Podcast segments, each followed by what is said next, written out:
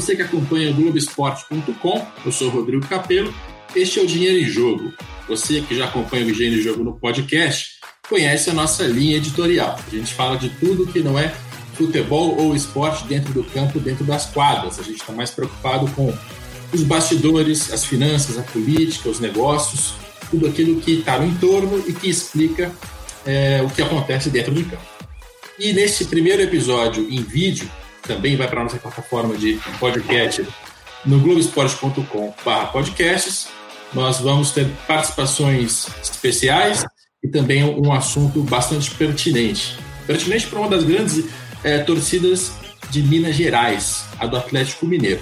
A gente tem a participação hoje do presidente Sérgio Sete Câmara, também do diretor financeiro Paulo Braz e do repórter Guilherme Frossat, que eu vou colocar na tela agora.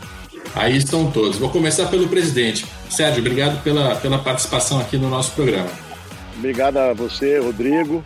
É, um abraço aí para o Paulo e para o Frossá também.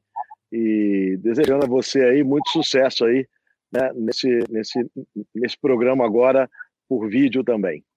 Maravilha. Paulo Braz, que está aqui abaixo de mim na tela, é o diretor financeiro do Atlético e, e, é uma figura que fala pouco, né, Paulo? Não é sempre que a gente tem a oportunidade de, de vê-lo é, falando na imprensa. Obrigado pelo, por participar, por atender o convite.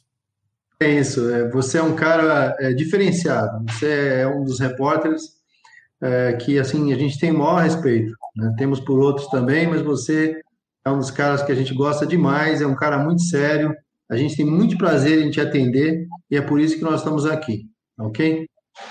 Obrigado, Paulo. E por último, o aqui apontei para o lado errado, Guilherme Frossar, repórter do Globoesporte.com em, em Belo Horizonte. Tudo bem? Tudo bem, um abraço, Rodrigo, Paulo, Sérgio. Sempre uma oportunidade importante aí para a gente debater o Atlético, a gente que acompanha o dia a dia, ano muito importante para o clube, ano de situações totalmente atípicas, ano eleitoral também no fim do ano. Então, sempre uma oportunidade importante conversar aí com o presidente e com o diretor financeiro do clube.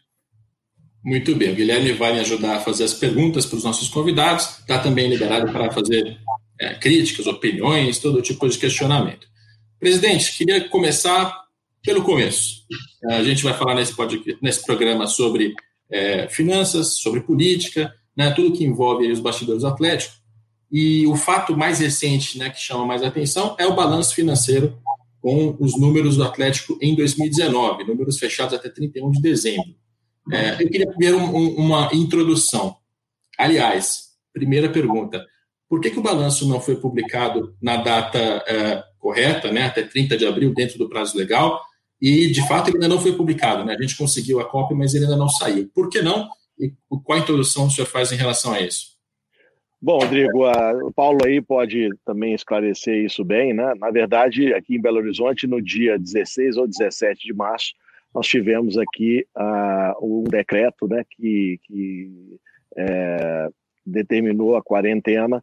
Eu, naquela mesma data, é, determinei o fechamento de todas as, todos os clubes sociais da sede e do próprio centro de treinamento. Né? Então, nosso pessoal todo não estava mais na sede a partir desse dia, eles estavam em vias de, de, terminar de fazer o balanço, aliás, eles estavam já trabalhando com o pessoal da auditoria, e o Paulo pode explicar é, melhor isso daí para vocês, mas é, foi mais ou menos por conta disso, e também porque nós tivemos um fato é, relevante né, em janeiro, e eles também tiveram que trabalhar em cima disso aí para encaminhar para a auditoria. Maravilha. Então, vou pedir para o Paulo para aprofundar essa explicação em relação à publicação do balanço. Por que demorou, Paulo? Bom, é, o interessante é que este ano aqui, pela, pelo que a gente tem aqui da história do Atlético, a gente conseguiu fechar o exercício de 2019 em tempo recorde. Quando bateu o último mês do, perdão, último dia do mês de janeiro, nós tínhamos balanço fechado. Ponto. Isso foi realmente um grande progresso. Nós instalamos o SAP no ano anterior, eh, vivíamos aí um, vivemos um momento de implantação e mesmo assim a gente conseguiu fechar com um mês cravado. Ocorre que nós tivemos um evento subsequente extremamente relevante, que foi a venda de 50,1% do shopping eh, da Emomol. Eh, essa negociação, ela é, veio desde 2017, né? É um contrato com uma série de, de características, né? De, em que todas as características, todas as, as exigências tinham que ser cumpridas para que eu pudesse é, considerar é, fechada a negociação e eles, consequentemente, pagarem para nós. É, ocorre que essa negociação e, e, essa conclusão de tudo acabou só no dia 20 de janeiro. Né? E com isso, nós tivemos que é, registrar esses eventos, só que não era tão simples assim, era um, um contrato muito complexo. Nós consultamos duas Big Fours para saber se o, o, procedimento que a gente estava adotando eh, estava correto. Nós tínhamos uma questão de, de também de receita eh, por regime de competência, porque a, desde 2017 que o número estava sendo corrigido. Resumo da ópera, a gente a, contabilizou tudo em 2020, que esse foi o entendimento da, de duas Big Four, que essa é a melhor, melhor maneira de fazer. Alinhamos esse mesmo procedimento com o shopping, com a Multiplan, e fizemos exatamente o mesmo que a Multiplan fez, para não, não haver nenhum tipo de, de polêmica. Bom, no meio dessa história, a gente foi pego uh, com, com a Covid, né? Tivemos essa, essa situação uh, que nós precisávamos que esses números fossem auditados, era o nosso desejo também que o janeiro fosse auditado, e de fato também foi auditado janeiro, e ficamos sem auditor, sem contador nesse período. Vamos voltando aos poucos, e com isso, esse, isso é o que nos, nos diferencia é, em relação aos demais clubes. É importante dizer o seguinte: esse é um efeito tão grande, tão grande, que gerou perto de 100 milhões de reais de efeito é, em um único mês, positivo a favor do, do Atlético, né? Então, é, esse é o motivo. É, os números eram muito expressivos, o valor da venda era expressivo, o ajuste no resultado era muito expressivo, e a gente fez a coisa é, segundo as duas Big Four, Conselho Federal de Contabilidade e o auditor. Então, fizemos uma coisa redondinha para não haver nenhum tipo de, de questionamento por parte de, de ninguém. Né? Ou seja, fizemos a coisa certa. Esse é o motivo pelo qual a gente foi pego aí no, no, no contrapé. Só para deixar claro para o nosso torcedor, Claro, pode falar, presidente. Desculpa, nós também fizemos uma venda bastante relevante no mês de janeiro, que foi do goleiro Cleiton. É, as cifras giraram em torno de 20 e poucos milhões, não é isso? 25 Paulo? milhões. 25 milhões. Legal. Então, só para deixar claro para o torcedor, a, o motivo da demora é que o Atlético é, vendeu metade do shopping que ele tem no bairro de Lourdes, é um shopping que à época foi vendido por 250 milhões, esse valor está corrigido, e tinha uma dúvida ali se contabilizava essa venda em 19 ou em 20. No fim das Isso, contas, uma parte dela, uma parte dela. Exato, Isso. exato. Vai, vai, contabilizar em 20, mas houve ali uma discussão com as auditorias para saber a maneira correta de se fazer. Muito bem, eu vou passar a bola para o Frossar para ele fazer a primeira pergunta para vocês. Vamos lá. É uma pergunta até para os dois, é muito em cima desse processo que o Atlético tem feito de auditoria em, em com parceria com empresas de consultoria, né? A gente sabe da Ernest Young, enfim, outras empresas também parceiras. E o Sérgio tem falado algumas vezes que a empresa apresentou já a primeira parte desse estudo, que mostra o tamanho do buraco do clube, né? Ou seja, nesse primeiro momento é uma identificação das dívidas, da natureza dessas dívidas, de qual que é a situação do Atlético, para a partir daí o clube passar por uma avaliação de qual o caminho para sair desse buraco. Eu queria entender melhor, se vocês puderem explicar, qual que é essa segunda etapa. É, a empresa vai naturalmente apresentar é, alternativas para sair desse buraco. Ela vai indicar um caminho mais, é, vamos dizer assim, ideal para que o conselho vote ou não aquele caminho. Ela vai apresentar várias ideias e o conselho vai escolher uma delas. Uma dessas ideias, muito se fala que pode ser a venda da outra metade do shopping. É, eu queria entender isso. Assim, ela vai, ela vai apresentar vários caminhos e o conselho vai decidir, ou ela vai apresentar já um modelo pronto e o conselho vai votar se segue ou não esse caminho. Obrigado. Não, na verdade é o seguinte: é... vamos para a segunda etapa, com tudo que você falou, com todos os números na mesa. É, nessa segunda etapa vai se debater algumas soluções. Já, já no, no, no planejamento original, eles já indicavam algumas alternativas que poderiam é, ser utilizadas para a equalização do, do, do, problema do endividamento. Então, o que a gente vai fazer aí um refino em cima do que eles analisaram. Eles, no primeiro momento, eh, foi na base da entrevista, agora eles analisaram os números, eles sabem a, grandeza dos números, a complexidade dos números, então agora eles vão dizer o seguinte: olha, eu entendo que vocês podem tomar este caminho, ou este, ou este caminho. Certamente não será o único caminho, né? Mas é isso que eles vão fazer nessa, nessa próxima etapa. É, mostrar alternativas. Nós, é, da diretoria, vamos analisar essas, essas alternativas e vamos levar aquela que, ou aquelas que forem mais é, coerentes, ou a gente entender que bate com, com, com o clube, com aquilo que é possível fazer no clube, para o conselho. Aí sim o conselho aprovar ou não as alternativas, ou a alternativa que a gente julgar é, que deva adotar. O fato é que a gente é, quer eliminar a questão do endividamento. Ele é a questão mais crônica do clube há muitos anos. O Capelo ele vem analisando nossos balanços há muitos anos e, e é, é, é, recorrente, né, Capelo? É sempre mais ou menos a, a tal da, do custo da dívida que vem é, se mostrando na, no bota online. Então, esse é um assunto que tem, tem que é, ser encerrado em algum momento. E esse é o momento que a gente entende que isso vai acontecer com esse trabalho da Ernest Young, que está bem adiantado, graças a Deus. Legal. O presidente quer complementar alguma coisa em relação a isso? Sim, complementando o Paulo, a, a, verdade é a seguinte: o que nós estamos é, pensando em fazer é, é exatamente levar para o Conselho né, é, soluções que possam, de fato, é, enfrentar de frente é, esse problema recorrente do clube. Nós não podemos mais continuar uh, pagando a quantidade de juros e rolando é, é, é, essa dívida que o clube já carrega de muitos anos. Né?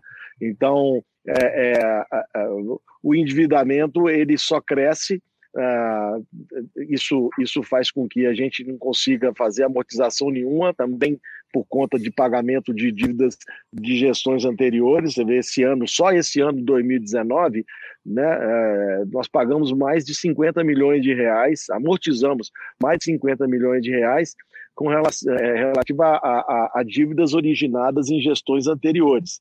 Né? Enfim, então é, é, eu não consigo baixar esse endividamento se nós não tomarmos alguma medida mais efetiva. Né? Não podemos ficar imaginando que vai amanhã aparecer aqui um jogador que vai nos render 150 milhões de reais e que aí a gente vai procurar nossos credores e negociar com eles um desconto e reduzir a dívida, porque isso é, pode até acontecer, a gente viu acontecendo aí no Santos um tempo, ou no Flamengo, mas é muito raro, nós não podemos contar com isso. Né?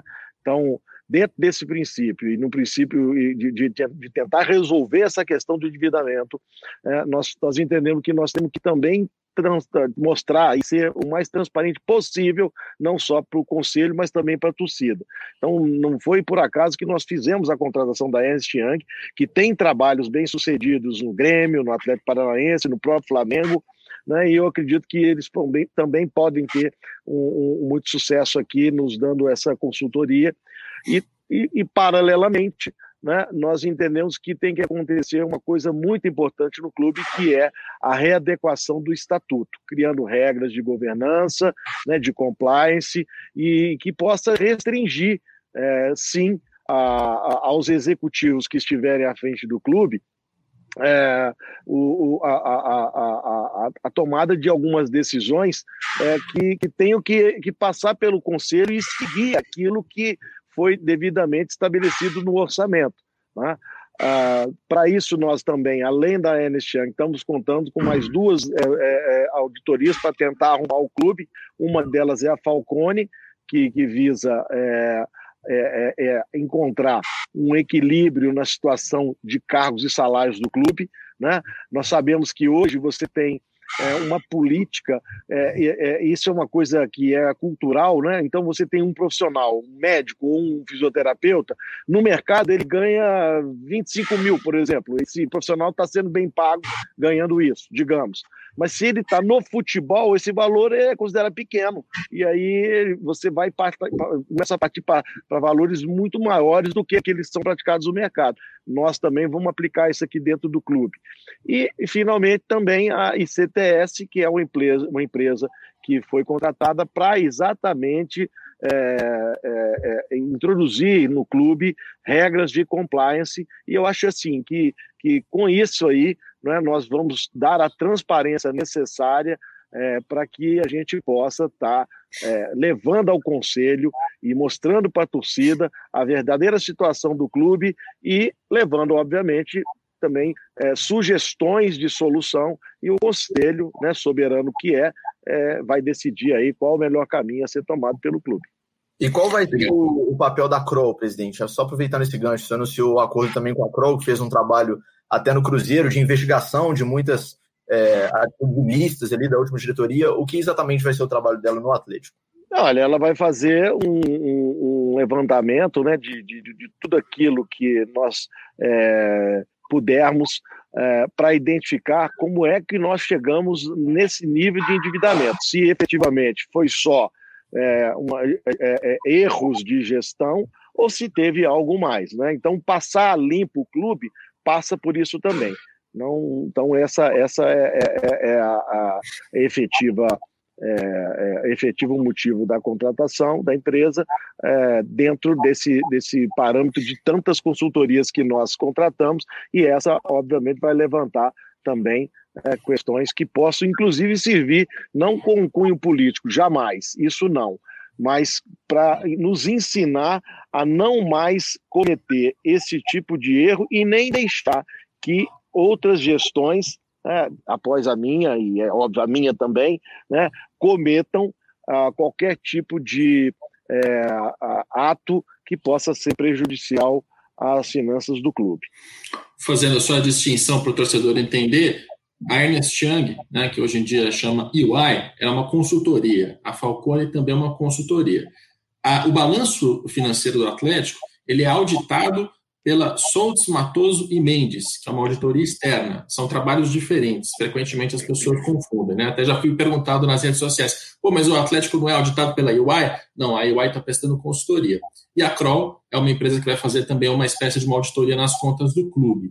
É, e aí vou entrar no assunto, já que o, que o Paulo puxou, do endividamento. Né? A gente sabe que o endividamento é uma, é um dos principais problemas do futebol brasileiro, porque dívidas muito altas, maiores do que as receitas, estrangulam o caixa, né? você tem ali execuções, bloqueios, uma dificuldade absurda para conseguir pagar essas contas.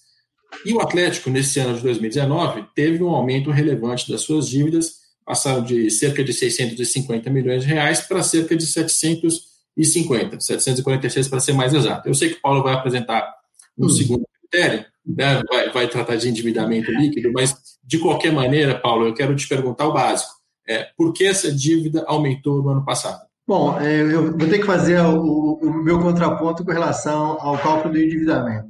É, já conversamos antes sobre isso, é, a gente faz pelo endividamento líquido. É, muitas empresas no mercado usam endividamento líquido, que é você considerar também os seus ativos para liquidar os seus passivos. Né? Logicamente, o, o aqui não, não os, os, os ativos é, de, de longo prazo, aí, como imobilizado, investimento, intangível, nada disso. Né? Mas aqueles que têm liquidez ah, entre 360 dias e, e, alguma coisa a mais aí, dois, três anos. Mas, em suma, é, a gente considera o endividamento líquido e, portanto, o endividamento líquido cresceu da ordem de 60 milhões, esse é o ponto. E se, se a gente pegar o, o, endividamento do Sérgio, o endividamento líquido que o Sérgio pegou, e corrigir ele pelo INPC, a gente vai chegar exatamente no número que nós temos hoje de endividamento líquido. É incrível a coincidência, mas é isso. A gente, é, basicamente, o custo é, desses últimos dois anos, é, em cima do, daquilo que o Sérgio fechou, é mais ou menos o número que nós temos hoje de endividamento. Então, basicamente, essa questão da dívida, que a gente não consegue pagar o custo financeiro dela. A gente vem renegociando, renegociando, carregando, e ao final das contas, a gente não consegue diminuir as nossas dívidas. O Sérgio mencionou muito bem, a gente tem um problema recorrente, todos os anos, a gente vem pagando dívidas pesadas é, do passado, de jogadores que foram comprados e não foram pagos. Este ano nós fomos surpreendidos com um empréstimo de 2015 é, feito junto à Globo, é, que caiu no nosso colo para começou a amortizar, e a gente falou, como assim? O que está acontecendo? É, o empréstimo que vocês captaram junto à Globo em 2015, né? E mais uma vez a gente se viu com menos 11 milhões no caixa por conta disso, como se não bastasse é, é pagar. Não, que empréstimo que não estava contabilizado, né, Paulo? Diga-se passagem. É, na verdade, é, ele foi contabilizado de uma outra maneira, porque o dinheiro entrou, né? Se ele, ele entrou ele entrou no caixa e provavelmente foi contabilizado como, como receita, né? Não tem outra maneira, né? Não tem. Se não está lá no passivo, está lá no resultado. Se está lá no resultado, entrou como receita. Então, é, isso está é... flagrantemente errado, né? Porque quando você pega um empréstimo, ele é um meio de financiamento, ele não é uma receita, então ele entraria ali como, como dívida, né? Tentando traduzir isso para o nosso, nosso espectador e ouvinte. Ou seja, então, existe inclusive a possibilidade de, de balanços anteriores estarem errados. Tá, certamente que o balanço de 2015 estava errado e nós tivemos que corrigir este ano, né? Então nós tivemos que corrigir e tivemos que pagar dois efeitos, né? É, isso é muito relevante. Então, quando a gente fala do resultado, Capela, também faço questão de te lembrar que tem essas coisas ruins que caem no passado e a gente não tem nenhum controle, não tem nada que essa gestão possa fazer, se não reconhecer, como multas de, de FIFA, entre outras coisas. Mas é isso. Então, a gente é, tá, é, sofre muito com esses pagamentos que a gente tem que fazer do passado. É, este ano foram 50 milhões, o ano passado, uma, uma cifra perto disso. E aí fica difícil você ter a sua folha de pagamento em dia, né? É, não dá. Se você pegar esses 50 milhões de reais e olhar o que a gente tem em atraso de folha, de tudo, não chega nem perto. Ou seja, se nós não tivéssemos que pagar essas dívidas lá do passado, esse dinheiro seria muito melhor utilizado para pagar aquilo que a gente deve para os atletas, salários, essa coisa toda, e mais amortização de endividamento também. Então é difícil, é muito difícil você é, é, trabalhar dessa maneira tendo essas, esses eventos do passado que surgem e levam o teu caixa e levam o seu resultado. Agora, deixa eu quebrar esse número para mostrar uma, uma gravidade que, que é um tipo de, de análise que o torcedor geralmente não tem. É, se fala muito na dívida como um todo, mas se você quebra ela em curto prazo e longo prazo, né? curto prazo é aquilo que o Atlético tem que pagar neste ano de 2020, longo prazo de 2021 em diante. Em 2020, são 340 milhões de reais em comparação ao ano anterior, eram 210. Ou seja, essa dívida de curto prazo do Atlético também disparou. E aí eu pergunto para o Paulo, é, qual, é a situação hoje? O Atlético hoje tem condições de honrar com as suas despesas e ainda essas dívidas de curto prazo que são altíssimas? Veja, Capelo, é, o ano passado nós tínhamos 208 milhões para pagar no, no circulante e você tem que lembrar que eu tinha mais 300 milhões para pagar no corrente, sendo que eu gero em torno de 320, 340 milhões de resultado é, no ano. Então, é, eu já tinha uma dificuldade bastante grande e que a gente teve que superar, a gente teve que renegociar esses 208 milhões, né? E a gente vai ter que renegociar esses 335 milhões e, e, e uma, pagar uma parte do corrente e pagar uma parte do passado. Vai ter que ser assim, e assim tem sido feito, né? Então, é, a dificuldade é enorme. Eu não consigo pagar dois Atléticos em um único ano, respondendo objetivamente a sua pergunta. Eu vou ter que gerar de resultado alguma coisa perto disso, de receita de 335, 340 milhões por ano 2020, e ao mesmo tempo eu tenho que pagar é, o passado do mesmo valor.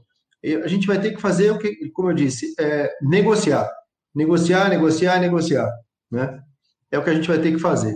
Não há, não há como pagar duas folhas ou dois, dois, dois, é, dois pagamentos dessa, dessa magnitude em um único ano. Aí nós estaríamos falando de 600, 700 milhões para ser pago em um único ano. Não vai dar, não é possível fazer isso. Então, vamos fazer o que a gente tem feito: negociar e negociar e negociar. Professor. É, em cima dessa explicação é, da, da, própria inércia da dívida, né, as dívidas que já existiam e que corrigidas em cima de juros, etc., aumentam naturalmente ano a ano, eu queria fazer até uma, uma projeção assim e uma pergunta para os dois. O Atlético, só de juro aí de correção monetária, a dívida cresce aí 50, 60 milhões num ano. É um valor realmente assustador e um valor que faça com que o Atlético, para que a dívida não cresça de um ano para o outro, precise ser, me corrija se eu estiver errado, superavitário em 60 milhões, né? Que é uma, um número bem difícil de ser alcançado aí na realidade do futebol brasileiro. É, o Sérgio já falou algumas vezes, quando o Atlético fala sobre projeção de estádio próprio, né? O estádio do Atlético tem previsão aí para ficar pronto aí no fim de 2022, início de 2023, numa projeção aí que nem é tão absurda de 100 milhões ano, né, que é um número realmente excelente que ajudaria, obviamente, qualquer clube do Brasil. Minha pergunta é: é possível o clube sobreviver, se manter rodando até ter seu estádio funcionando e aí a partir daí, sem se desfazer de patrimônio, tendo esse valor maior caindo no caixa todo ano, e amortizando essa dívida, pagando essa dívida pouco a pouco até ela zerar, ou isso é totalmente utópico? Olha, assim, é, veja, o que a gente fez, é, se a gente olhar o resultado, se a gente olhar a projeção, é, se o resultado, se ele vem de origem operacional, não operacional, o, o fato é que o, os prejuízos eles vêm diminuindo. Na, na, gestão do Sérgio, diminuiu no ano anterior, diminuiu mais ainda, e a gente, nossa expectativa, se não fosse o Covid, nossa expectativa era de ser superavitária este ano. Por quê? Porque nós, no ano passado, a gente fez uma série de reduções, de cortes, né? A gente, é, ano, é, este ano, em 2019, é, a gente, o ano que fechou em 2019, a gente pagou várias contas, a gente é, é, eliminou salários altíssimos, que a gente teve que pagar indenização. É, quando você olha para a despesa geral e o administrativo, você tem um acréscimo de apenas um milhão de reais, que dá mais ou menos, se não me engano, 11% de crescimento em relação ao ano anterior. Só que é, só de, de salário que a gente cortou, indenização, são mais de 3 milhões. Ou seja, é, no ano que você corta e paga a indenização, você não tem economia. Você vai ter um gasto maior. Mas esse, essa economia a gente já, já, já se faria refletir em 2020. Então, a despesa administrativa ou a despesa geral, ela iria cair é, naturalmente em 2020, é, por conta desses ajustes que foram feitos em 2019. Agora, com, o Covid, nós temos mais ajustes ainda e vamos fazer mais ainda. O, o trabalho da Falcone, é, ele está focado no agora, essa revisão de, de custo, estrutura de, de, de salários, é, não só de salários, mas quais são as despesas necessárias, o que não são necessárias, isso é agora. Então, esse é um trabalho que não estava ligado, não tinha nada a ver com o Covid. Nós tínhamos fechado com, com, com a Falcone lá atrás, e o objetivo era a continuar apertando a, a, os parafusos no sentido de reduzir mais ainda o custo e tornar essa realidade do, do superávit. Veja, não estamos falando só de, de, pequenos salários, não, nós estamos falando de salários enormes. No ano passado, a gente cortou salários enormes. E este ano aqui a gente tem que cortar muito mais, além de despesas que efetivamente é, é, sejam possíveis de serem cortadas. É o que a gente está fazendo. Nós negociamos é, com os nossos prestadores de serviços um mínimo de 10% de desconto. É, tem prestador de serviço que a gente cortou 30%. É, e esse era o trabalho que a gente tava, está desenvolvendo e já estava desenvolvendo antes do, do Covid-19, para tornar essa situação, como você colocou, uh, os prejuízos vêm diminuindo e a ideia era torná-lo superavitário, em caixa mesmo, né? não é só escritural, que esse é o principal ponto da, da coisa. Esse dinheiro, essa, essa doação do terreno, ela é escritural, ela, ela, é, ela, é, ela não representou caixa, né? E o nosso trabalho era efetivamente de fazer é, geração de caixa para começar a pagar o endividamento, ainda que pequeno, tá? Não se imagina nada é, gigantesco, até porque se você olhar o resultado do Flamengo, do Grêmio, isso do, do próprio Atlético Paranaense, você vai ver que os 60 milhões está ali próximo do que esse, esse pessoal que fez os melhores resultados aí é, do ano é, conseguiram gerar no bottom line. É diferente a questão do, do, geração de caixa, né? Tem que ver o que, que gerou, não gerou efeito, mas de toda maneira, só para a torcida ter uma ideia da grandeza da coisa. Flamengo e, e, e Atlético Paranaense acho que geraram mais ou menos 60 milhões de resultado no bottom line. Como é que o Atlético vai gerar mesmo 60 milhões? É, é, é, difícil. Todo ano gerar 60 milhões e pagar essa dívida é muito difícil. Na verdade, ele tem que matar essa dívida de alguma maneira, uma maneira diferente aí, é, equalizar esse assunto de uma maneira diferente. Porque gerar 60 milhões, na verdade, nenhum desses clubes que estão na ponta hoje de, de resultado financeiro, o Capelo vai confirmar para mim, não tem nenhum que re, registrou nos últimos 5 anos 60 milhões, 50 milhões de resultado positivo por ano. Não é isso, Capelo? Ninguém produziu ah, isso. Só Flamengo e Grêmio que, que devem, devem chegar próximos disso. Mas, claro, tem aquela distinção de o que é caixa e o que é balanço. Aliás, eu vou fazer uma pergunta para o presidente Sérgio Sete Câmara, mas quero entrar na, na, O Paulo levantou a lebre da, do terreno, né? Para explicar em linhas gerais para o torcedor. Quando o Paulo fala em bottom line, é a última linha do balanço, é o resultado líquido. né? A gente vai traduzindo aqui. E nesse, nesse resultado líquido do Atlético no ano passado foi de 6 milhões de reais negativos. Né? Um prejuízo de 6 milhões de reais a gente chama de déficit, porque é uma associação civil, não uma empresa. Paulo, é, nesses 6 milhões, só foi possível chegar a este valor porque houve ali, no dia 27 de dezembro de 2019, a cessão das cotas de participação sobre uma empresa, né, uma SPE, uma sociedade de propósito específico, que foi aberta para a construção da Arena MRV. O Rubens Menin, que é o empresário, é o dono dessa, desse, desse investimento, ele doou essas cotas para o Atlético e com isso o Atlético registrou ali 49 milhões como se fosse uma receita, porque tem importância contábil, está tudo certo contabilmente, mas aquilo não é dinheiro de fato, né? O que nos leva a, a crer que o resultado do Atlético é, foi pior do que parece. Eu queria que você explicasse um pouco da, por que essa necessidade dessa sessão desse, desse prejuízo, é, o que é essa SPE, é um terreno, é uma empresa, por que teve que ser feito isso, por que em 27 de dezembro, enfim, explica para a gente essa história. Então, essa SPE é, é a empresa que tem o terreno da constru para a construção do estádio, né? Então, Capelo, é, eu quero, quero deixar é, é, claro para o torcedor um ponto muito interessante sobre o que é o Atlético hoje. É, com a implantação do, do SAP, a gente também criou um relatório, é um relatório, um orçamento por área de responsabilidade. E cada área tem que atingir um resultado e a gente vai monitorando esse resultado. Quando chegou no meio do ano, é, eu já comecei a é, conversar com o presidente. Presidente, olha, a, a, o, o, resultado está caminhando para esta ou para aquela direção. Então a gente vai ter que fazer isso, isso e isso para gerar caixa. Então, por favor, é, você vai ter que fazer aquilo que você já conversou conosco, vou ter que vender mais atletas, isso, vamos ter que. Aí começa a apertar todo mundo tal. É, e, e, isso foi feito. Então, a gente vem monitorando o resultado mês a mês. Quando a gente chegou em dezembro é, ou novembro, a gente já sabia é, que haveria doação do terreno, o, a, já era conhecido, já, já, toda a documentação já estava correndo, e quando ela aconteceu é, em dezembro, a gente percebeu é, que o resultado é, ficou em ponto de equilíbrio. Então, não havia necessidade da nossa parte de apertar, por exemplo, o fechamento da negociação do shopping, que teria que gerou 96 milhões de resultado. Não foi necessário apertar o presidente para ele concluir as negociações do Cleiton, que gerou 25 milhões de resultado. Ou seja, nós estamos falando aí que nós tínhamos na mão 120 milhões de resultado. Se nós tivéssemos apertado e pedido para o presidente falar, olha, conclui isso daqui, porque de fato é, foi é, sintonia fina o que foi fechado em janeiro, nós teríamos fechado com o maior resultado do Brasil. Aí ia falar, ah, porque é lucro na venda, ah, porque ah, o Cleiton faz parte do, do, do, core business, mas o, ganho financeiro e o lucro na venda não faz parte do core business, óbvio.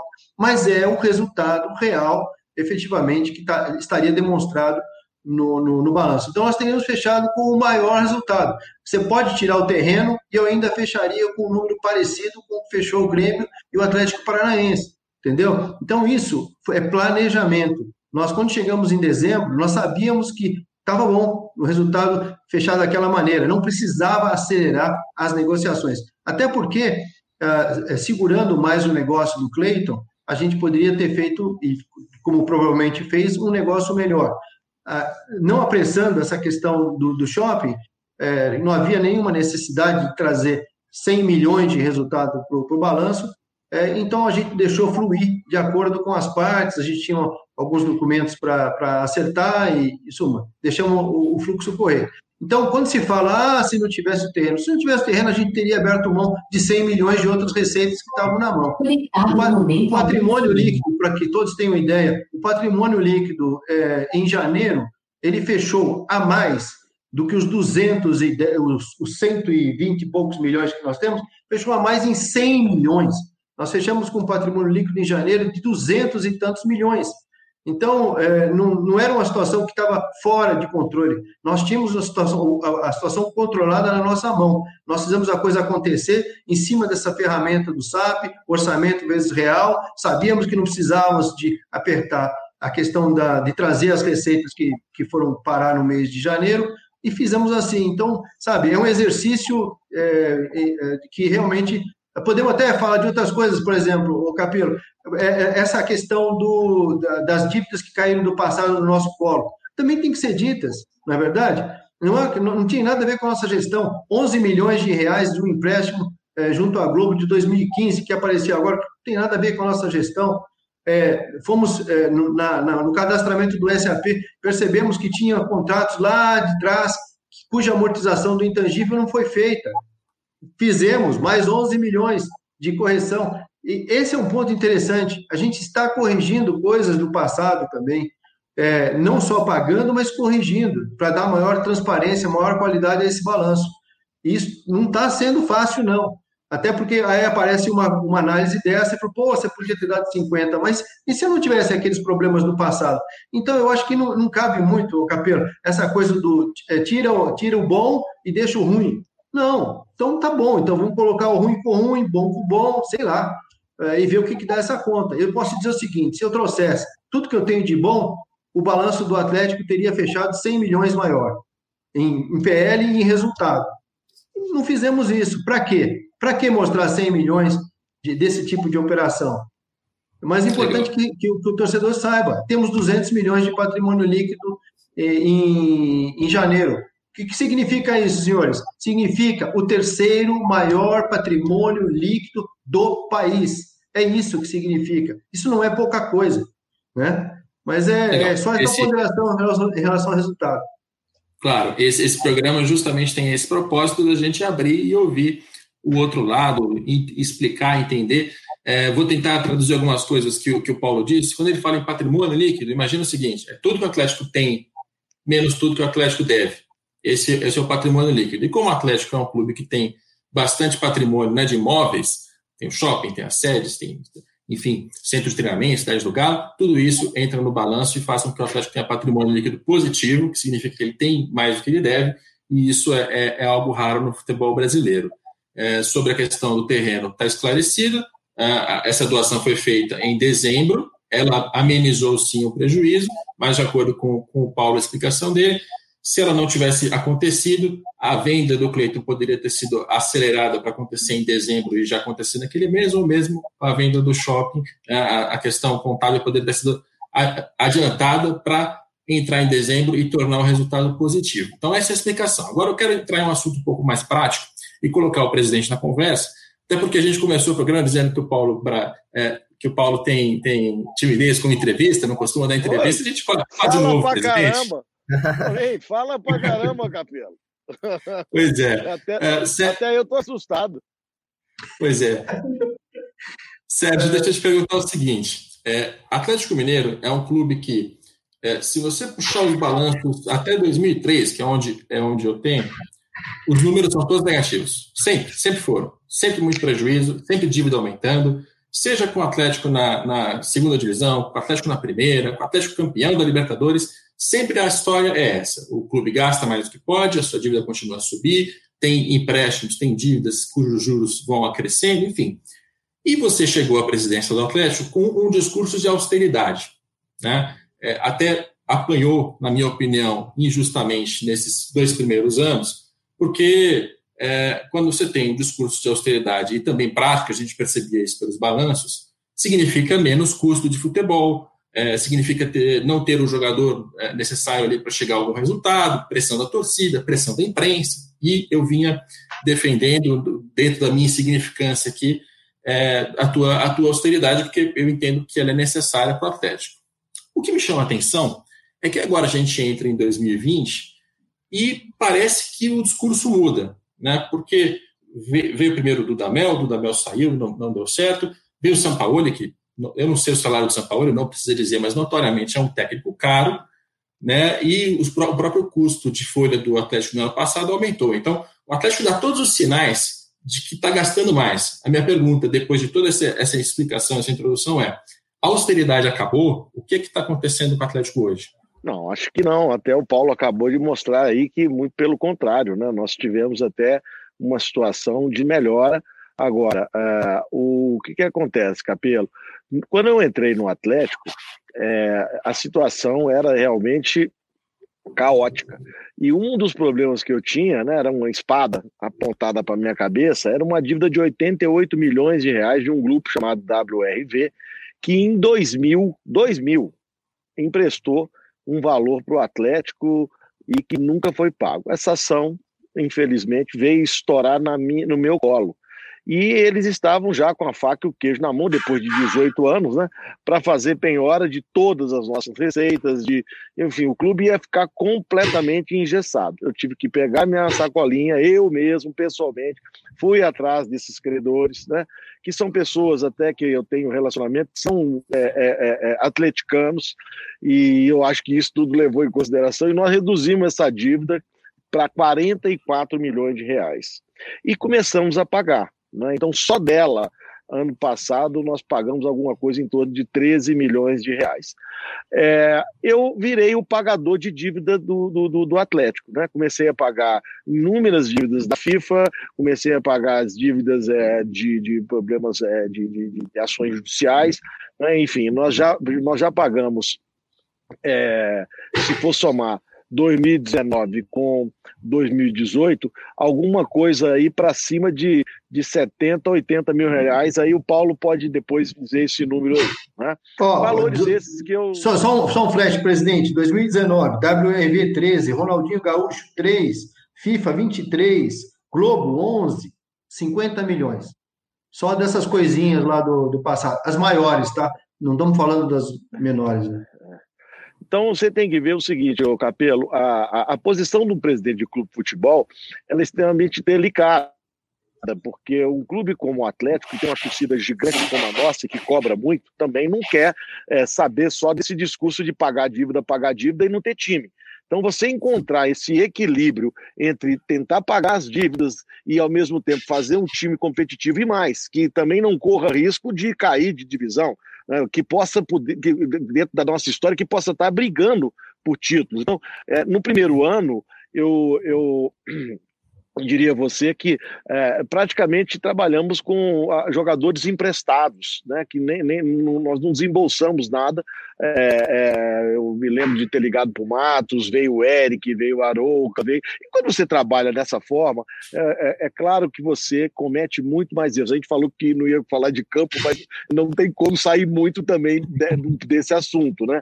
Então, assim, quando você tenta ser austero demais, você compromete um pouco a questão do futebol. É, eu acredito que eu fui, durante esse tempo, encontrando um ponto de equilíbrio. Eu também não posso ficar só pagando pagando dívidas sem é, investir no, no, no, no, futebol propriamente dito, porque o, o, o, na verdade o que eu tenho que encontrar é um meio termo conseguir enxugar a máquina, conseguir pagar as dívidas, esse é o melhor dos mundos, né? E ao mesmo tempo ter um time competitivo. Nós estamos tentando fazer isso, porque isso reflete também depois em, em, em dinheiro para o caixa do clube. Na medida que você tem um time é, competitivo, né, você vai estar tá disputando as primeiras posições, você né, em tese, né, agora com essa Covid tudo mudou, mas a gente fazia a previsão de rendas bem interessantes esse ano, de um sócio torcedor também pujante para esse ano, em que infelizmente não deve acontecer, né, mas pelo menos brigar por uma premiação melhor né, no Campeonato Brasileiro e quem sabe colocar o time de volta na Libertadores, o que né, numa projeção de 2021, vai fazer com que melhore é, é, substancialmente as nossas receitas novamente. Né? Então, é, o, o, no caso, o Sampaoli é um ponto muito interessante e importante de ser falado aqui. Né? Eu digo e repito: o que eu já tinha de pagamento para o Dudamel continuou sendo o, o valor que o clube. A, a, vem arcando dentro do pagamento do, do Sampaoli. Né? Os nossos é, amigos de sempre, né? Rubens, Ricardo, o Rafael, é que vieram e através de uma doação, enfim, né? eles é que que cumprem o pagamento da diferença entre aquilo que era a, o, o Dudamel e sua comissão técnica e o, o Sampaoli e sua comissão técnica. E somando o valor do treinador com a comissão técnica, a diferença de um com o outro não é tão grande assim como se imagina. E foi bem negociado, diga-se passagem. Presidente, é, o Rubens é o Rubens Menin, é dono da MRV, Ricardo Ricardo Guimarães, dono do BMG, Rafael Rafael Menin, certo? Certo, exatamente. É, me, me, me, esclarece isso. Quando, quando você diz que o salário que o Atlético já pagava para o Dudamel segue com o São Paulo e o restante é coberto por eles, Eles estão fazendo um patrocínio, eles estão fazendo um empréstimo, eles estão pagando por fora. O que, como é que está sendo feito esse, esse acerto? Doação. É isso que eles estão e, fazendo. E, e, por quê? Assim, claro, talvez seja uma pergunta, talvez seja uma pergunta boa, mas. Olha, o, o, o, Rodrigo, eles têm lá as suas é, particularidades, né? As empresas hoje, por exemplo, a MRV não pode fazer isso diretamente, ela é uma SA com ações cotadas, inclusive em bolsa de valores no exterior, com, com, acionistas espalhados pelo mundo inteiro, não é mais, ela já foi uma empresa 100% do, vamos dizer, da família Menimal, não é, então esse tipo de coisa já não, não, comporta mais, né? É, você vê que, por exemplo, o terreno foi uma doação do Rubens e da família do Rubens, eu não sei nem se esse terreno já foi, agora eu não sei te falar com toda seriedade, se esse terreno um dia foi da MRV e depois passou para o nome dele e ele doou para o Atlético. É que não foi de MRV para o Atlético, foi da Rubens Menin e da família Menin para o Atlético. Então, sempre, sempre doações da pessoa física ou é, algum tipo de é, ajuda via a empresa familiar deles nunca foi através nem, nem do banco deles, nem tampouco da, da MRV, e a mesma coisa em relação ao Ricardo, é, que também não é pelo BMG. Quando vem pelo BMG é por conta de algum tipo de patrocínio, como nós temos lá, e quando vem da, BM, da MRV é também através de patrocínio, como nós temos também na nossa camisa. Nada mais do que isso. Professor, já que a gente está falando de, de bola né, e de assuntos de futebol que obviamente interferem nas finanças do clube, é, o presidente já falou várias vezes sobre isso, né, sobre erros e acertos da gestão, e aí cita sempre como acertos o Roger Guedes, que era um jogador que nem era do Atlético e rendeu um ótimo dinheiro para o clube, o Emerson, um jogador que foi, contrato um, foi contratado por um valor baixo e vendido por um valor muito alto, e obviamente houve os erros, né? Houve Ramon Martins e Lucas Hernandes, jogadores que não performaram e aí agora naturalmente vão gerar um passivo porque o clube tem contrato com eles. E aí a gente tem a situação do Michael Bolt, que já entrou na justiça, tem a situação do Dudamel, que foi um treinador contratado por longo prazo e ficou pouquíssimo tempo, e isso também gera um passivo. E nesse, nesse intervalo foram quatro diretores de futebol, se a gente considerar o Marx naquela passagem é, entre um e outro. É, é, óbvio que há uma, uma grande confiança no trabalho do Alexandre Mato, que é um profissional muito renomado nesse meio né, de, de, de direção de futebol, mas é, o presidente já falou algumas vezes que tem aprendido muito né, nessa primeira gestão, para caso seja reeleito para uma segunda. O que, é que dá para dizer, Sérgio, que, que deu para aprender em relação a isso no caso de, de, de uma reeleição? Assim, é, tem alguma coisa que na sua cabeça passa para minimizar esses erros, até porque o Atlético, numa situação ajustada financeira como é a realidade do clube, ajustado financeiramente, não tem espaço né, para essa quantidade de erros, por mais que existam que existem os acertos para balancear isso, mas certamente os erros, imagino que até na opinião do, do senhor, foram além da conta do que eu esperado para essa primeira gestão. Olha, você citou apenas dois jogadores aí que efetivamente foram investimentos feitos e que, em tese, é, gerariam algum tipo de prejuízo para o clube e o que não irá acontecer foi o, o Ramon Martins e o Lucas Hernandes. E os Bolt, demais né? jogadores todos que você não, o Bolt não foi comprado, né? O Bolt não, é um jogador que veio que veio sem nenhum tipo de investimento, né? Ele, ele, o que acontece é que houve um, uma, uma, o, o jogador. Essa é uma questão que está sendo inclusive discutida, né? Vocês estão vendo aí essa questão da PL 2125 de tentar reduzir a, a, a indenização do jogador, né? Ele é o único é, trabalhador do Brasil que, quando é mandado embora, tem direito de receber 100% do que, do que falta ainda do contrato dele. Então, você contrata um jogador que você sabe que na hora da negociação né? Ah, é o Michael Bolt, ah, então ótima contratação. Aí o cara vem de lá de fora e fala: olha, eu venho, mas eu imponho que eu tenha que ter aqui três anos de contrato, eu quero isso aqui de luva, eu quero isso aqui de salário e tal.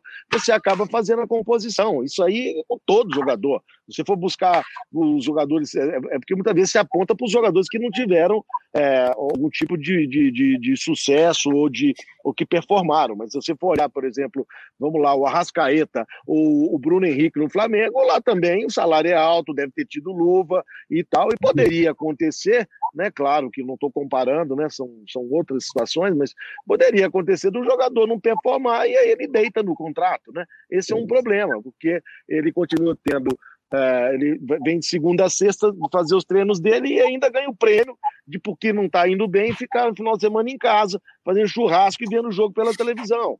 Né? Quer dizer, isso também tem que mudar. Esse é um fator que eu sei que tem o lado trabalhista, que tem que olhar. O jogador tem uma carreira curta, tem uma série de outras questões e que, que, que foram objeto de vitórias deles no decorrer do tempo, mas a gente tem que encontrar aí é, é, é um meio termo. É, o contraponto é o seguinte: nesses últimos dois anos, uh, o, o, Atlético é, conseguiu os seus maiores valores da história em venda de jogadores. Né? A, somatória dos dois anos deu 219 milhões, sendo que o custo é, dessas, dessas vendas foi 36 milhões. Ele oferiu 182 milhões de ganho net, lógico que teve que pagar comissão tal, mas entre custo e a venda, tirando, sem entrar no mérito da, da comissão, ele faturou 182 milhões líquido. Esse é um baita número e é um número histórico. Não tem nada na história do Atlético que chegue perto dessas cifras. Ok? Esse é um ponto interessante. Quando se fala de compra e venda, acho que esse é um, um ponto que tem que vir à tona. E quando nós colocamos no orçamento que íamos vender mais 100 milhões esse ano, todo mundo falou: oh, como é que vai acontecer isso? Bom, como aconteceu nos últimos dois anos, em que a média foi de 100 milhões. É isso que a gente tinha como meta. Lógico, o Covid mudou tudo. Né? A gente não sabe efetivamente como vai fechar essa história. Mas, de toda maneira, já era algo que já vinha sendo praticado com um resultado bastante expressivo. Ou seja, fazendo um contraponto de tudo que você falou sobre compras. Também temos que falar das vendas, né? que foram muito importantes e muito representativas no resultado da história do clube. Eu quero fazer uma, uma última pergunta, é, já puxando para um outro lado. Né? Eu costumo sempre tentar olhar para o clube de futebol em, sua, em seus três pilares finanças e administração, a gente tratou disso no início desse programa, futebol, que é evidente, a parte mais importante, e política, né? a parte política também tem uma importância grande. A leitura que eu faço aqui de fora, e aí eu quero, eu quero ouvir o presidente em relação a isso, é a de que hoje, no Atlético, a gente tem pelo menos dois grupos bem demarcados. De um lado, Sérgio Sete Câmara, atual presidente, com o apoio do, do Rubens Menin, do Ricardo Guimarães, colocando dinheiro, e do outro lado, parece Alexandre Calil, prefeito de, de Belo Horizonte, que tem uma força no, no Conselho Atlético que é enorme, né? já há bastante tempo. É, e esses dois lados estão em confronto. Essa é uma leitura correta do, do estado político do Atlético neste ano eleitoral de 2020? Ô, Rodrigo, é, essa é uma leitura que não corresponde àquilo que eu enxergo hoje. Né? Nós estamos procurando encontrar uh, um caminho do diálogo entre as pessoas envolvidas. É, o, o, presidente do conselho atual, doutor Castelar, foi uma pessoa que contou com o meu apoio para poder é, assumir a presidência e o Rodolfo abriu mão da reeleição dele por conta disso.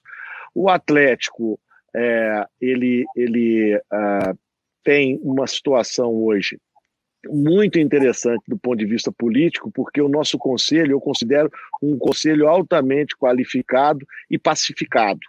Né? Então, é, eu, eu te falo só o seguinte: esse período de Covid tem saído muitos rumores fora futebol, né? porque, de um modo geral, há necessidade de conteúdo, já que sem a bola rolar, né, muita coisa tem que ser, então, é, utilizada para preencher as pautas diárias do dia a dia.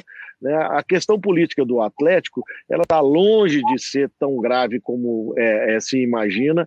É, eu não tenho tratado dessa questão diretamente. Acho que o momento é um momento de união, há um momento de se olhar para o clube, para a instituição que passa por um momento extremamente delicado, agravado demais pela Covid, pela falta absoluta de receitas, né? E aí, nesse, nesse, sob, sob, nessa atmosfera de tantas dificuldades, você querer tratar ainda de questão política, me parece que é um pouco fora de propósito. Né? Eu, pelo menos, estou me dedicando, junto com a minha equipe, como vocês estão vendo aí, na contratação de, de pessoal, de consultorias, de, de, de, de auditorias, é, e, e, nos dedicando e arregaçando a manga para poder fazer é, rodar o nosso fluxo de caixa com todas as dificuldades que nós estamos encontrando, né? e esse é o meu objetivo maior. Tratar de política diante desse quadro parece um pouco é, inapropriado. Portanto, é, eu te diria que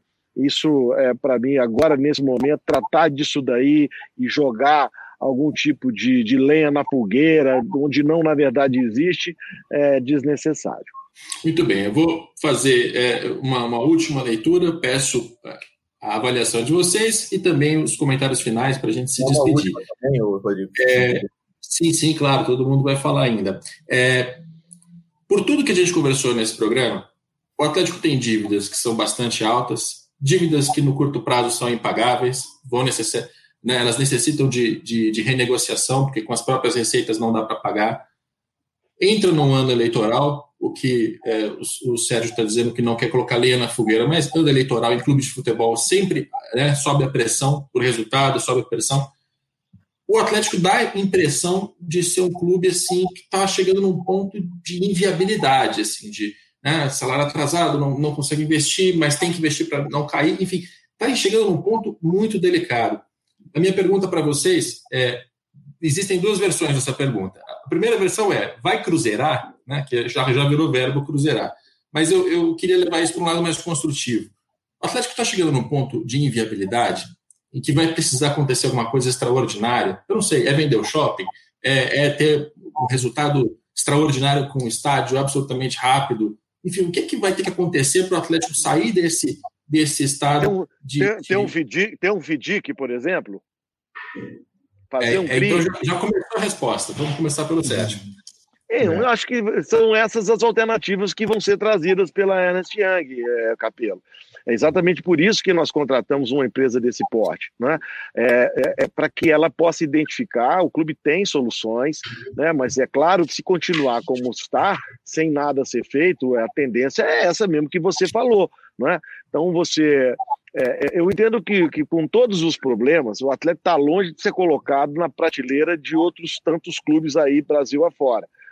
Principalmente por conta do que foi dito pelo Paulo, pela nossa situação, pelo nosso, pelo nosso PL. Lembra você que nós não estamos incluindo ainda nesse PL aí, né? O próprio estádio, que vai ficar pronto, né? E isso vai aumentar é, substantivamente também o, o, valor do nosso patrimônio. Eu acredito que esse estádio, no final, valha algo em torno de 650, 700 milhões de reais, pelo menos é, é, é essa aí é a nossa é, a ideia. Eu estive conversando com o Rubens, que é uma pessoa que sabe muito disso aí, e, e ele, e ele é, é, acha que é por aí que vai ser, enfim. É, mas eu acho que o, o, o, o, que tem que ser feito é, é, é apresentar ao Conselho essas soluções e, e, e, enfrentar, como eu disse no início do programa, né, a, o problema de frente. Dizer, olha, nós temos um problema e temos essas soluções. Qual delas ela é, é a mais viável? Concomitantemente estamos fazendo o nosso para-casa interno, né?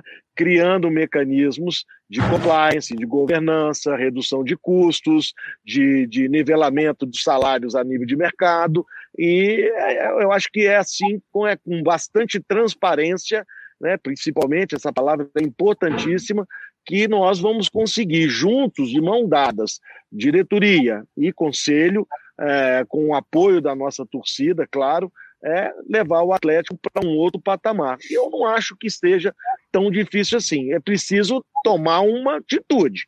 A gente tem caminhos? Sim, temos caminhos.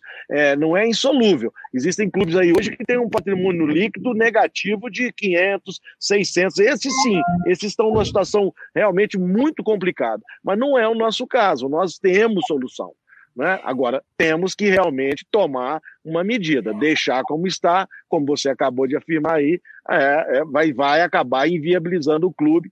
E eu quero crer que esse trabalho da UI ele vai, no, dar, é, vai trazer é, a lume é, possibilidades que possam ser a, utilizadas pelo clube. E, se Deus quiser, é, muito em breve nós estamos aí né, numa situação financeira muito melhor. Legal. Paulo quer fazer algum comentário? Lembrando. Ah, quero, como quero. Eu, eu, eu, eu, eu, falo pouco, mas eu queria, eu queria, eu queria fazer uma, um, uma, uma um posicionamento aqui. Uh, Capelo, quando você pega o patrimônio líquido é, do, do, do arquirrival é, versus o meu patrimônio líquido positivo, é, eu tenho uma diferença só de 614 milhões milhões. Mas, Paulo, comparar com o Cruzeiro hoje em dia é, é covardia. Né? Não, falando mas, sério. Não, assim, mas tudo bem, mas como é que eu vou. Arrasado. O Cruzeiro foi saqueado. Bom. Mas ok. Não, é, é, porque, é porque de vez em quando tentam colocar o Atlético nesse aspecto financeiro na mesma prateleira. E aí, isso aí eu acho que não é correto. É, são situações bem diferentes, né?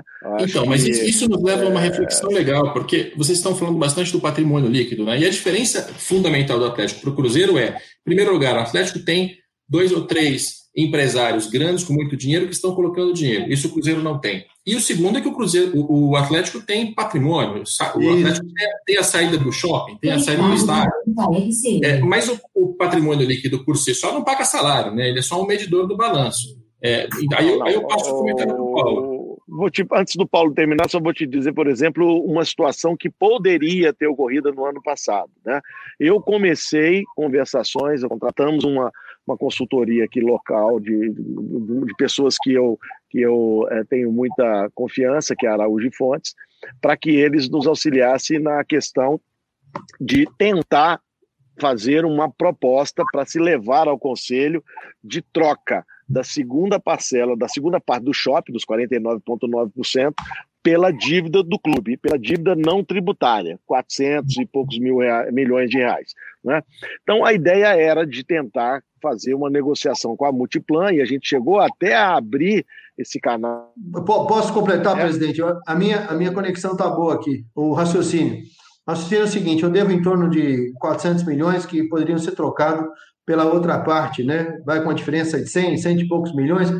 É, a questão é a seguinte: é trocar dívida. Se, se, o, se, o, se o, o credor, se a Multiplan, por exemplo, aceitasse os 400 milhões, ela, ela negociaria diretamente com os seus credores. Consequentemente, ela poderia até fazer um negócio melhor do que, que seria o 300 se fosse pagar à, à vista. Então, é, seria um encontro de contas interessante é, em que, e bem possível, né, na minha opinião. Com dinheiro na mão, você realmente consegue descontos expressivos. Então, é, é só completando a linha de raciocínio quanto a valor, tá? Só isso. É isso, presidente? É, só, só, só completar. É isso, mas é, é, existe um temor no clube, e eu, e eu também tenho esse temor, né? De que você venha a se fazer de um patrimônio desse, que um shopping premium desse, o shopping é, é, é, é um shopping que, que é um dos é, melhores shoppings da, do, do, grupo Multiplan e muito bem localizado em Belo Horizonte. O Frossá sabe bem disso daí, talvez o metro quadrado mais caro da cidade.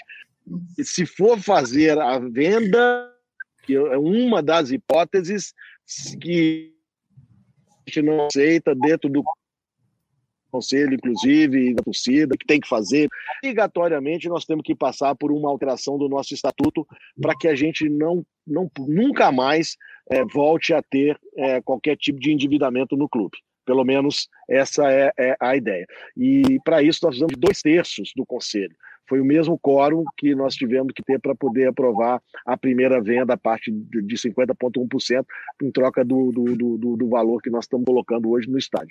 Então, não é fácil, mas é, nós temos que enfrentar isso daí também. Né? O nosso estatuto também necessita ser modernizado e, e eu acho que se nós formos partir para a negociação né, dessa outra parte do shopping ou qualquer outra que seja a medida, nós temos que modernizar o nosso estatuto, criando esses mecanismos de governança, de compliance e trazendo ele né, para os tempos atuais. A conexão, do, a conexão do presidente dá uma picotada, então eu só vou resumir o que ele disse. Uma das soluções possíveis é pegar a outra metade do shopping que ainda não foi vendida, entregar na mão de, de alguém, uma, uma empresa como a Multiplan, por exemplo. A Multiplan assume todas as dívidas do Atlético, exceto dívidas com o governo, que estão parceladas pelo Profut, né, faz essa troca, só que para evitar a situação em que o Atlético é, perde um patrimônio e depois volta a se endividar, tem, tem de acompanhar também uma mudança de estatuto para tornar o sistema mais rígido, mais responsável e responsabilizar os dirigentes. Essa é uma, uma solução que eu lembro, depende de política. Quando a gente fala de política na parte final, depende de política porque requer aprovação de dois terços do Conselho. É, a gente já estourou até o tempo que eu tinha planejado. Eu vou, vou pedir um, um último comentário de cada um e as despedidas. Agradeço muito a participação. Vou começar pelo Frossar, para a gente terminar com o presidente. Vou fazer uma, uma última pergunta rápida, que eu acho que o Paulo vai poder responder rapidamente também. A gente tem basicamente dois documentos para acompanhar aí as finanças do clube. Nós da imprensa, né? O balanço que fala do ano anterior e aquela projeção que fala sempre do ano seguinte, né? O clube pretende gastar tanto, arrecadar tanto, etc. O orçamento. Ano, isso, orçamento. Para esse ano de 2020, é, é um ano completamente atípico em todos os sentidos, mas eu me lembro bem de uma entrevista do Sérgio no, na Cidade do Galo, depois das eliminações do Atlético da Copa do Brasil, da Sul-Americana, eu perguntei a ele como vai como encaixar esse orçamento agora, já que os resultados esportivos até aqui não foram bons, e mesmo se o clube for campeão brasileiro, o valor, por exemplo, recebido com premiação não vai bater o, previsto. Como que essa conta vai fechar? E o Sérgio me respondeu: vamos ter que tentar negociar algum jogador é, com o clube europeu, vamos ter janela, vamos achar soluções. E aí depois vem mais essa porrada aí da, da pandemia, outra situação totalmente imprevista. E aí eu volto a fazer pergunta. Agora, é possível que esse orçamento ainda seja cumprido? Ou é o momento de admitir que é impossível e que os números realmente não, não serão próximos daqueles previstos? Bom, é, é óbvio que é, é, é, contra a matemática não tem argumento, não é verdade? Se eu estou sem receita de bilheteria aqui, colar, etc e tal, não tem milagre. Então, o que a gente tem que fazer é ajustar o custo à receita. É, e é o que nós estamos fazendo. Qual, é, qual, é o número que vai fechar lá na frente? Não tem ideia. O que a gente está projetando, os nossos fluxos de caixa, estão projetados até 2021. Né? Toda semana a gente revisa esse fluxo de caixa. No momento, a nossa maior é, desafio é vencer o fluxo de caixa. A questão do resultado é consequência, mas é, a, é o fator que a gente tem menos capacidade, em razão do Covid, de ter efetivamente uma solução é, mais positiva, vamos chamar assim. Mas estamos trabalhando para isso. Essas consultorias todas, elas vão apertar ó, o máximo possível para reduzir o custo, para ficar custo de sobrevivência e chegar lá na frente. Entendeu? Então é isso que a gente está fazendo. Se a receita é incerta, o custo é certo. Então nós estamos atacando o custo. É o que nós estamos fazendo. E para finalizar da minha parte, o clube tem solução.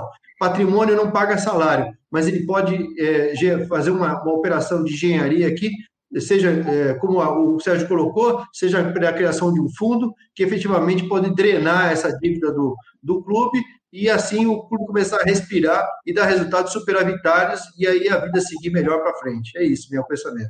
Maravilha. Sérgio, por favor, suas considerações finais. E, e o Paulo passou na, na prova é, de, da entrevista aqui? Entrevista coletiva? eu, tô, eu tô surpreendido, eu devia ter deixado ele sozinho aí, eu fiquei quase que como telespectador aqui né, dessa, desse bate-papo. Rodrigo, parabéns aí pelo seu trabalho. Eu queria dizer a você que é, é muito importante é, que, que, que você tenha é, trazido essa nova visão e essa nova pauta para a, a, o, o, o, futebol brasileiro, né? É, você tem se tornado sim uma referência aí e, e é, um, é, um, é, um, é um rapaz é, é sério, competente e que é, ajuda sim e muito é, a, a, todos os clubes de alguma forma a pensarem diferente daquilo que durante anos e anos foi uma cultura equivocada do futebol brasileiro, de que o clube de futebol podia fazer dívida uma atrás da outra, que não tinha problema, que era só empurrar, etc. e tal. Hoje a gente vê que não é assim. Se os clubes não se é, enquadrarem é, eles, eles vão acabar sucumbindo. Voltando e falando e terminando aqui para o Atlético, é, e, e é, eu, eu gostaria, no nosso nome, de agradecer a você aí pela oportunidade de poder estar aqui, de poder esclarecer muitas coisas é, e, e parabenizar né, mais uma vez aí né, por essa grande iniciativa sua né, de trazer uma pauta diferente do que só falar da bola em si, porque por trás do, do, do, do, jogo ali, dos 22, existe muito, muita coisa importante também é, para poder fazer com que isso aconteça e aconteça de uma forma é, boa é, e que traga a, uma condição para o clube de performar e entregar bons resultados. Maravilha. Sérgio Sete Câmara, Paulo Braz, Guilherme Frossar. Agradeço muito a participação dos três. A imagem do presidente sumiu agora no finalzinho, mas a gente ouviu perfeitamente. E, e esse é o nosso Dinheiro em Jogo, programa que a gente estreia aqui no Globoesporte.com. A expectativa é que a gente tenha todas as semanas entrevistados, vindos dos clubes de futebol para falar sobre as contas.